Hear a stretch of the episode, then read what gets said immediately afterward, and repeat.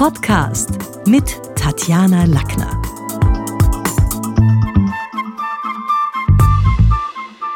Im heutigen Podcast geht es um die sieben Todsünden in der Kommunikation und die Frage, welche begehen Sie?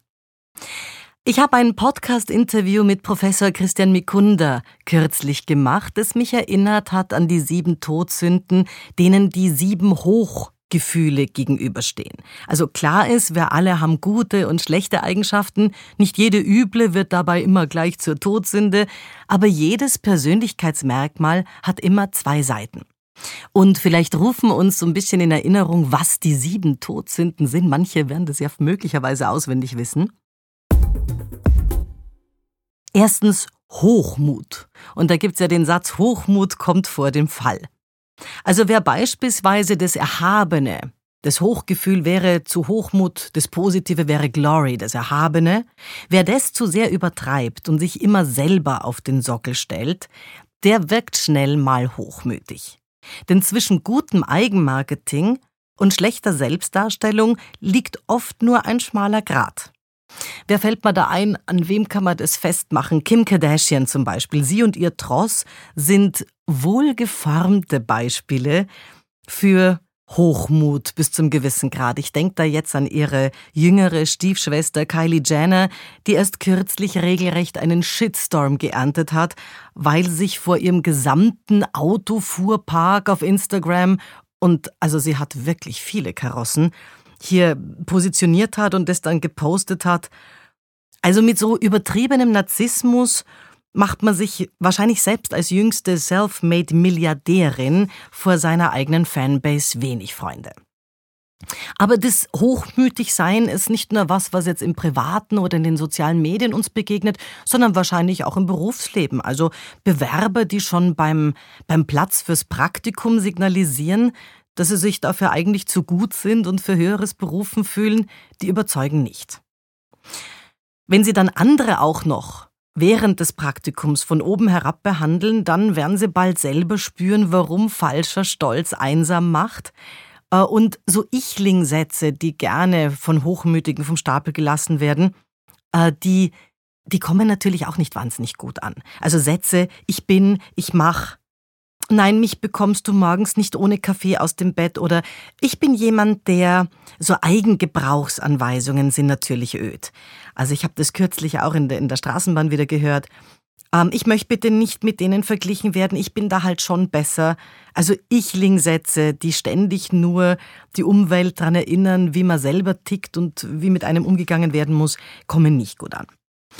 Also mich selber wundert's ja bei diesen sieben Todsünden, dass Rache nicht auch zu den sieben Todsünden im Katechismus der katholischen Kirche gezählt wurde, denn genau Rache, dieses süße Gefühl, schüren die Hochmütigen wahrscheinlich bei anderen. Niemand klatscht schließlich Beifall, wenn Arroganzler langfristig mit ihrer überheblichen Masche durchkommen. Was haben wir noch für eine Todsünde? Auf Platz zwei habe ich die Völlerei, also sich der Entsagung enthalten. Sich der Entsagung enthalten. Also solange die positive Version, nämlich Joy, also Spaß am Essen regiert und nicht die Völlerei, ist wahrscheinlich alles in Ordnung. Unappetitliche Reality-Soaps wie Mein Leben mit 300 Kilo zeigen uns aber schon auch die kranke Hälfte der Medaille. Rainer Kallmund ist dann Beispiel, ein deutscher TV-Moderator, der in seinem Buch eine Kalorie kommt selten allein selber die Flucht nach vorne angetreten ist und erklärt hat, wie sein Essverhalten von Joy zur Todsünde Völlerei wurde. Und es ist insgesamt interessant, denn Rainer Kallmund ist da nicht alleine. Seit den 80er Jahren sterben weltweit laut Experten mehr Menschen an den Folgen von zu viel Nahrung als an Hunger. Also Adipositas ist dabei natürlich häufig das Tor zur Epidemie des 21. Jahrhunderts, nämlich Diabetes. Und was beim Essverhalten, die Völlerei, das können wir auch ein Stückchen auf die Kommunikation beziehen, denn das sind in der Sprache die Vielredner. In meinem Buch Redediät habe ich da schon 2004 darauf hingewiesen, dass es ja viele Ähnlichkeiten gibt zwischen Sprache und Ernährung. Die haben schon eine ganze Menge gemeinsam. Menschen sprechen auch zu viel, zu fett und zu wahllos? Und dabei scheinen auch einige in Meetings zu vergessen, dass Redezeit Lebenszeit ist, denn immer noch dauern Besprechungen zu lang, gemessen am Output. Bei Cocktails oder Empfängen, da habe ich auch in der Vergangenheit schon Dampfplauderer kennengelernt, die grundsätzlich bescheidene Menschen waren, aber ausgerechnet mit Worten haben sie dann dort geprasst. Manche reden nämlich aus Unsicherheit mehr und das ist dann weder für ihre Umgebung noch für sie selber so wirklich wahnsinnig super. Also das äh, hilft dem Eigenmarketing nicht. So langweilige Schwafler darf man ruhig unterbrechen und investigative Fragen stellen, die auch ein bisschen clever das Gesprächsthema steuern. Man muss aber schon auch schauen, wie es um den eigenen Sprachspeck bestellt ist. Also was kann ab in dem Papierkorb relativierende Füllworte? Sowas wie eigentlich, definitiv, irgendwie, ein bisschen. Oder zweitens inflationäre Phrasen. Am Ende des Tages, sag ich einmal, in Zeiten wie diesen, das ist alles, alles Fahrt und findet niemand spannend. Natürlich auch inhaltliche Wiederholungen, Redundanzen. Also wenn jemand sagt, und ich sage jetzt noch einmal, und dann lässt er den ganzen, das ganze Geschwader noch mal runter, was er uns eh schon gesteckt hat. Und natürlich welke Analogien. Also Sätze wie wir müssen die PS auf die Straße bringen, das hat man jetzt wirklich in den letzten zehn Jahren oft gehört und ist auch nicht ganz so brüllend. Wir haben aber noch eine weitere. Die dritte Todsünde ist Gier. Gier wird zur Glücksbremse. Also klar ist, Wünsche und Ziele haben wir alle. Es gibt so einen erfolgreichen Jockey, ich glaube, es war der erfolgreichste Jockey aller Zeiten, Willie Shoemaker, von dem stammt das Credo Desire is the most important fact in the success of any athlete. Also Wichtig, dass wir Wünsche haben. Wer jedoch die Wünsche zur Gier werden lässt, der macht sich und andere unglücklich. Und man muss sich das weltweit mal überlegen. 50 Billionen Euro, das ist so der Wert aller Waren, die Menschen weltweit pro Jahr kaufen oder verkaufen. Also da ist schon ganz schön viel Reibach im Umlauf. Wenn man bedenkt, was dem gegenüber im Buddhismus als Gift bezeichnet wird, dann sind wir schnell bei Gier, Hass und Verblendung. Alles Probleme, die wir auch in der westlichen Welt haben. Denn hinter Gier steckt laut der fernöstlichen Überzeugung Unsicherheit. Also die Buddhisten sind davon überzeugt, Menschen häufen Besitz an und kompensieren so ein Stückchen auch die innere Leere mit Objekten im Außen. Also wer da nur im Außen und nicht im Innen lebt, der ist da gefährdet. Wer ständig irgendwas anschaffen will oder man hört es ja auch oft davon, dauernd redet, ich will unbedingt zu dieser Location, ich muss diese neue Tasche haben, wir müssen als nächstes nach Mauritius fliegen. Also so Sätze wie ich will und ich muss haben, das sind natürlich schon ganz gute, ganz gute Einstiegsdinge, wenn man da ein bisschen zuhört. Leuchtendes Beispiel für diese Rubrik Gier ist wahrscheinlich auch die Kultblondine Daniela Katzenberger. Die hat mit ja, mit schrägen Sätzen Furore gemacht. Aussprüchen wie zum Beispiel, in meinem Körper steckt mehr Geld, als auf meinem Bankkonto liegt. Oder ich habe ein Dirndl anprobiert, das sollte 2500 Euro kosten. Unglaublich, da kriege ich ja schon eine Brust dafür. Also die bereits Habens, Habenselemente dem gegenüberstellt, wenn sie irgendwas einkauft. Also da geht es gar nicht mehr um den Wert, und, sondern die schon in ihrer Welt eigene einen, einen eigenen Waren- und Wirtschaftsumrechner hat für, für Dinge, die was kosten. Menschen, die also so, so stark im Haben leben, sind getriebener ihrer eigenen Gier und spüren nicht, dass jeder neue Kassabon sie noch weiter wegbringt von sich selbst und wahrscheinlich auch ein Stückchen entfremdet. Was haben wir noch auf unserer Skala der Todsünden? Viertens ist die Wollust. Also sind Wollust und Leidenschaft stärker als die Moral, dann schwächelt der Charakter, gibt so einen Satz, der das sagt. Wollust und Erotik sind körperliche Empfindungen, das ist klar, und heute ein wahres Milliardengeschäft. Also ich denke an Plattformkapitalismus, von Tinder über Seitensprungportale bis hin zur arrangierten Geilheit. Vieles findet sich digital und trifft sich aber dann ja, trifft einander recht analog. Also auch wenn man sich digital gesucht hat, sind die ersten Dates wahrscheinlich doch im analogen Bereich noch. Und Sinnlichkeit gibt's auch bei Verbalerotikern. Die spielen mit Stimmungen, verführen andere, ja, lieben so ein bisschen das Spiel der Manipulation. Das kann man auch bei Verkäufern arten. Also manchen Verkäufern geht's gar nicht um den tollen Geschäftsabschluss alleine und die Provision, die dahinter steckt, als vielmehr darum, Macht über den anderen auch ein Stückchen auszuüben. Also ich weiß nicht, wie vielen Kunden beim Erwerb ihrer mittelmäßigen Immobilie oder Wohnung also schon die, die Sinne vernebelt wurden, dass sie dann im Nachhinein ihren Freunden erzählt haben, ah, sie haben so ein Schnäppchen gemacht und so eine tolle Wohnung in so einer tollen Lage. Die Kunst der Verführung funktioniert sichtbar in Wort und Tat. Wenn man sich jetzt anschaut, wer von Wollust da wahrscheinlich auch ein Stückchen gefährdet war, ja, da bin ich jetzt beim Gründer des Magazins Playboy, Hugh Hafner, der also ein Beispiel war, finde ich, als Sugar Daddy. Für die einen war er so ein Sugar Daddy und, und Förderer von jungen Mädchen. Für die anderen war er ein von, von Wollust getriebener Mädchenhändler, der viele Kindfrauen im eigenen Schlafzimmer getestet, hat er immer gesagt, also getestet hat. Das ist natürlich die Frage, auf welcher Seite man da steht, aber das ist ganz bestimmt jemand, der das nicht telepathisch gemacht hat. Also Wollust und Warte hängen demnach schon eng zusammen und können jemanden zur Ware reduzieren. Wenn dann Menschen zu Objekten vorkommen, dann klingen gewisse Komplimente selbstsüchtig und wenig schmeichelhaft. Also ich denke jetzt da an einen älteren Herrn, den ich mal beobachtet habe, während er, es war beim Baden, während er einer jungen Nixe neben ihm offenbar die Frau seines Herzens gesagt hat, ich leb's Zeit mit dir zu verbringen, deine Jugend gibt mir immer das Gefühl, wieder lebendig zu sein. Also manchmal sind so Manipulationen gar nicht, ja, also gar nicht so lecker und die Komplimente irgendwie, ja, ein bisschen welk sehr oft auch daran eine emotionale Erpressung geknüpft, so ein bisschen, wenn du mich wirklich liebst, dann machst du das oder das oder dann kaufst du mir das oder das, das gibt's natürlich auch. Also das Hochgefühl auf der anderen Seite, weil Wollust ist ja die, so die, die Todsündenseite und das, das Hochgefühl wäre Intensity, also irgendwas wirklich sehr intensiv zu erleben. Und Intensity ist nicht weniger ertragreich als die Todsünde Wollust. Beispiel ist da Jochen Schweizer. Jochen Schweizer, der hat mit dieser Emotion 108 Millionen Euro äh, verdient und ein schweres Geschäft aufgebaut, also letztlich mit dem Wunsch, intensive Gefühle zu erleben. Mittlerweile hat er sein Unternehmen, das mit diesen Erlebnisgutscheinen handelte, an My Days und damit an die Pro7 Sat1 Gruppe verkauft. Aber es ist auf jeden Fall ein Zeichen dafür, dass man mit Intensität und dem Wunsch nach dem intensiven Leben ordentlich auch Geld verdienen kann.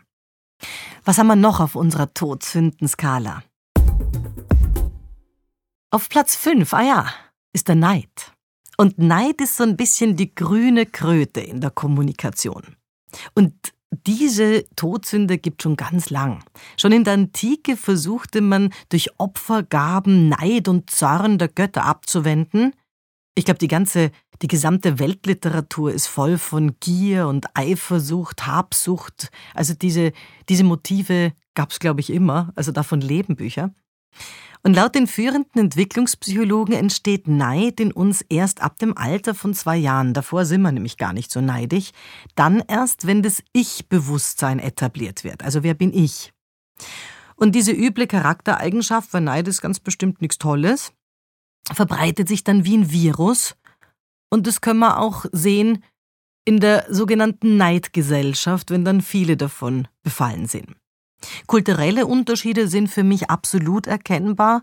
Also Beispiel, wer dank seiner Hände Arbeit oder seines, seiner Hirnarbeit, wir sind ja letztlich in der Wissensgesellschaft, äh, also der Anstrengung nach in Amerika es zu etwas bringt und dort sein Haus hat und sein Pool hat und, und ein feines Leben hat, der wird herzlicher und begeisterter angefeuert als das bei uns im deutschen Sprachraum so ist. Also da wird ja schon immer ein bisschen geschaut, was hat die Nachbarin, hat die ein anderes Auto, hat die ein größeres Auto, hat die jetzt ein zweites?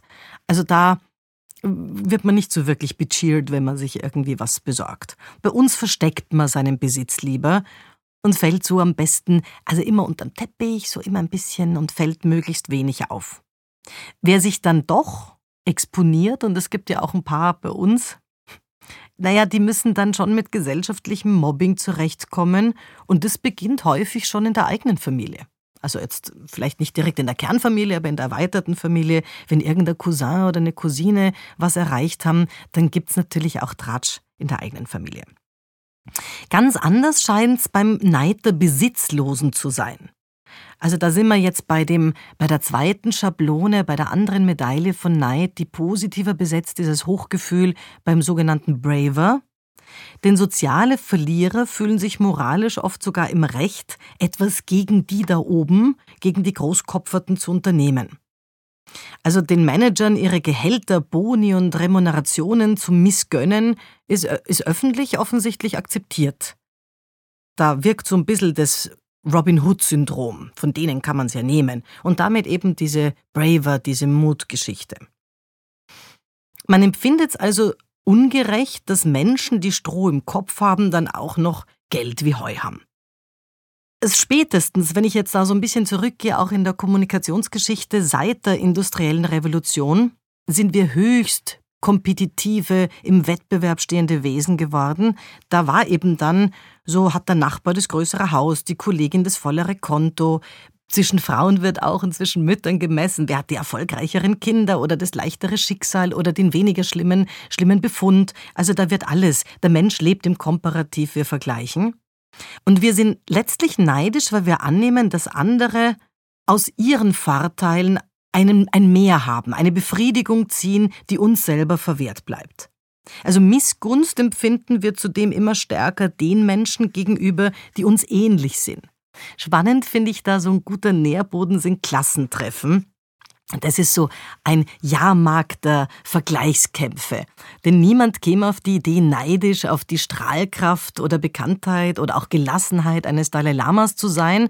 Da hat niemand das Gefühl, er muss neidisch sein. Aber auf die, mit der man die Schulbank gedrückt hat und hat gesehen und wie alt die geworden ist und haha und so weiter. Also das Neid existiert immer so ein bisschen im, in unserem eigenen Erlebnishorizont. Der verhasste Kollege aus der Nachbarabteilung, der wird der Liebe unter die Lupe genommen.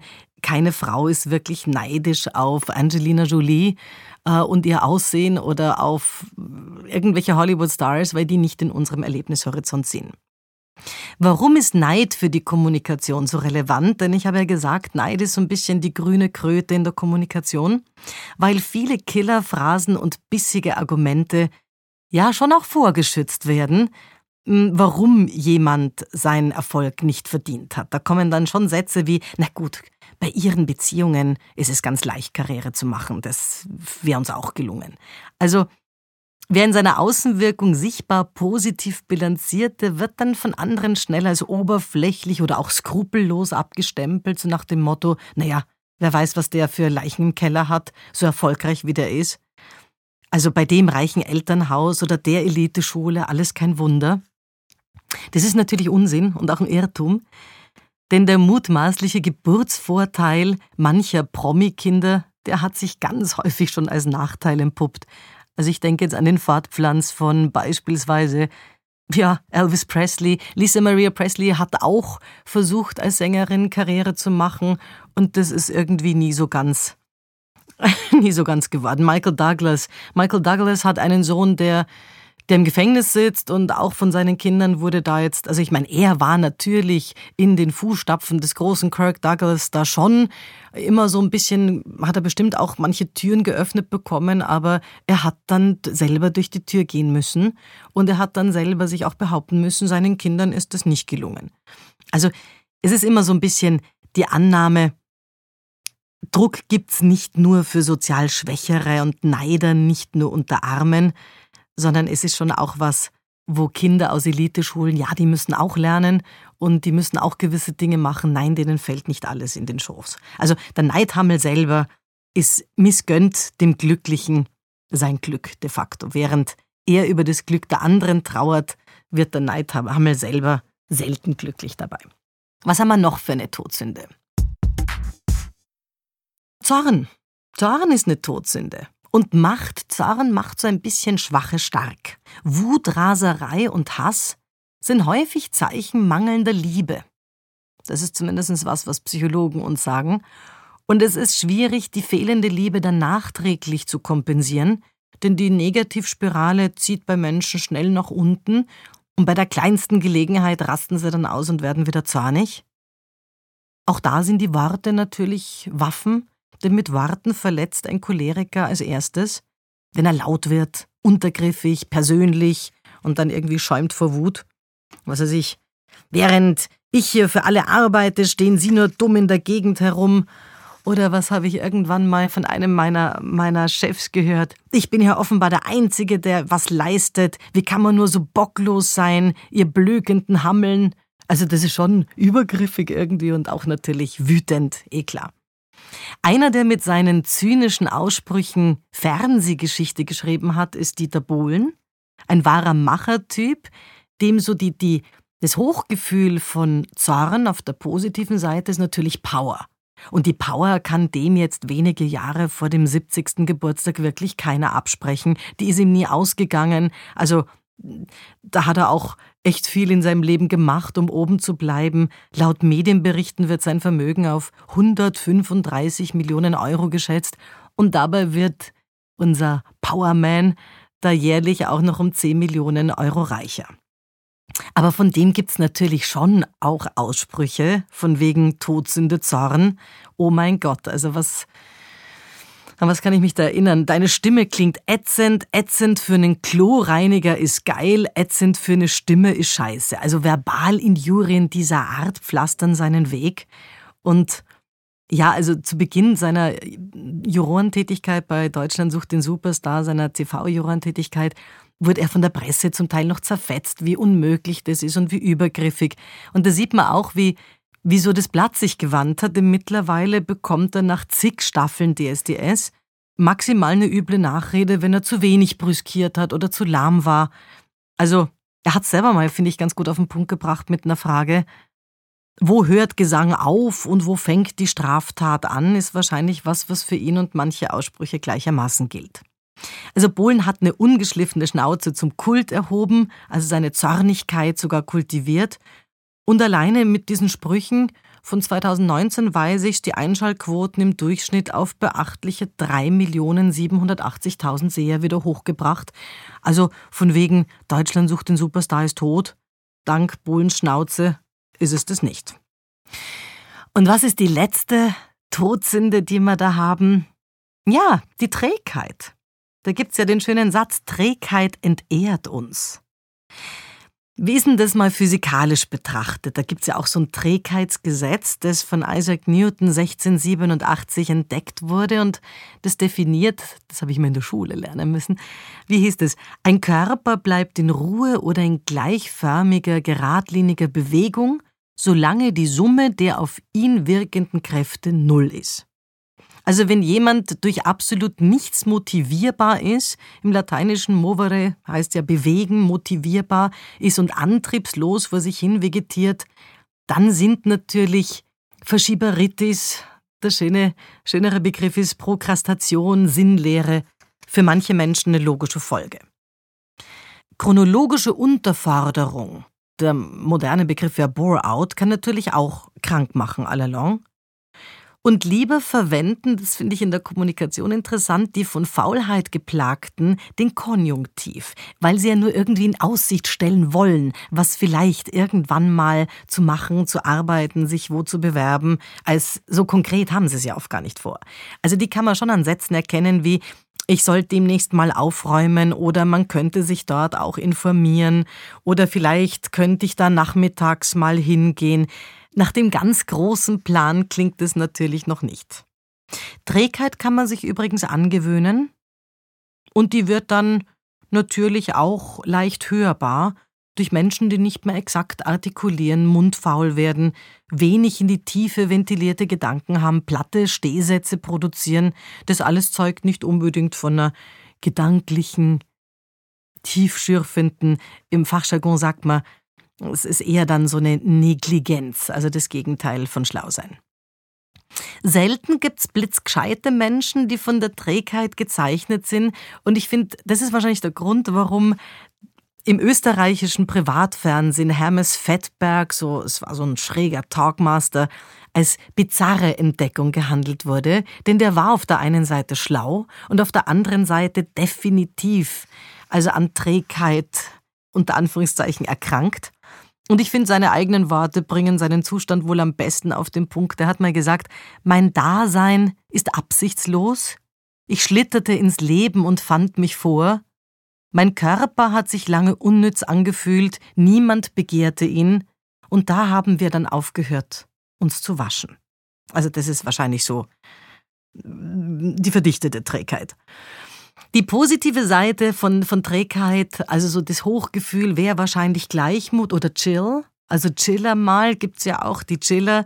Natürlich hat's auch Vorteile, wenn man nicht bei jeder Kleinigkeit sofort auf die Palme geht und, und zornig wird. Wobei viele Menschen schon auch Phlegma verwechseln mit Souveränität oder Resilienz. Und genau dann wird's gefährlich, ich denke da jetzt auch ein bisschen an den Firmenkontext. Eine Führungskraft, die beispielsweise Mitarbeitern lieber zuhört, die Runterkocher sind und, und, und, und sagen, du, das wird schon, als die anderen, die, die, die das ganze Team warnen vor. Das ist gefährlich, da müssen wir aufpassen. Also wenn man dann lieber denen zuhört, die sagen, Gebet, der Chef, das ist doch kein Problem, da haben wir schon schwierige Dinge nicht lösen können. Das wird sie schon ausgehen. Der wahrscheinlich häufigste Satz am, am Friedhof. Nein, das ist sicherlich nicht super, denn die Chiller können oft Distanzen und lauernde Gefahren selten gut einschätzen, weil sie eben recht energielos und gleichgültig an die Sache rangehen und davon ausgehen, das wird sich schon alles ausgehen. Also egal, ob man jetzt Nihilist ist, Naturwissenschaftler, Gläubiger, Denker oder Moralist, irgendwie sind die sieben Todsünden die ja einst für so negative Archetypen dastanden, schon noch immer was, was wir auch in der modernen Welt beobachten können. Neben den literarischen Urvorbildern, die mit ihnen gespielt haben. Das Fazit ist also wahrscheinlich, Moral bleibt immer eine Frage der Balance zwischen den Extremen. Das war's für heute. Besuchen Sie mich doch in der Schule des Sprechens in Wien. Auf Facebook, LinkedIn, Xing, unter sprechen.com oder auf meinem Blog sprechen.com/blog.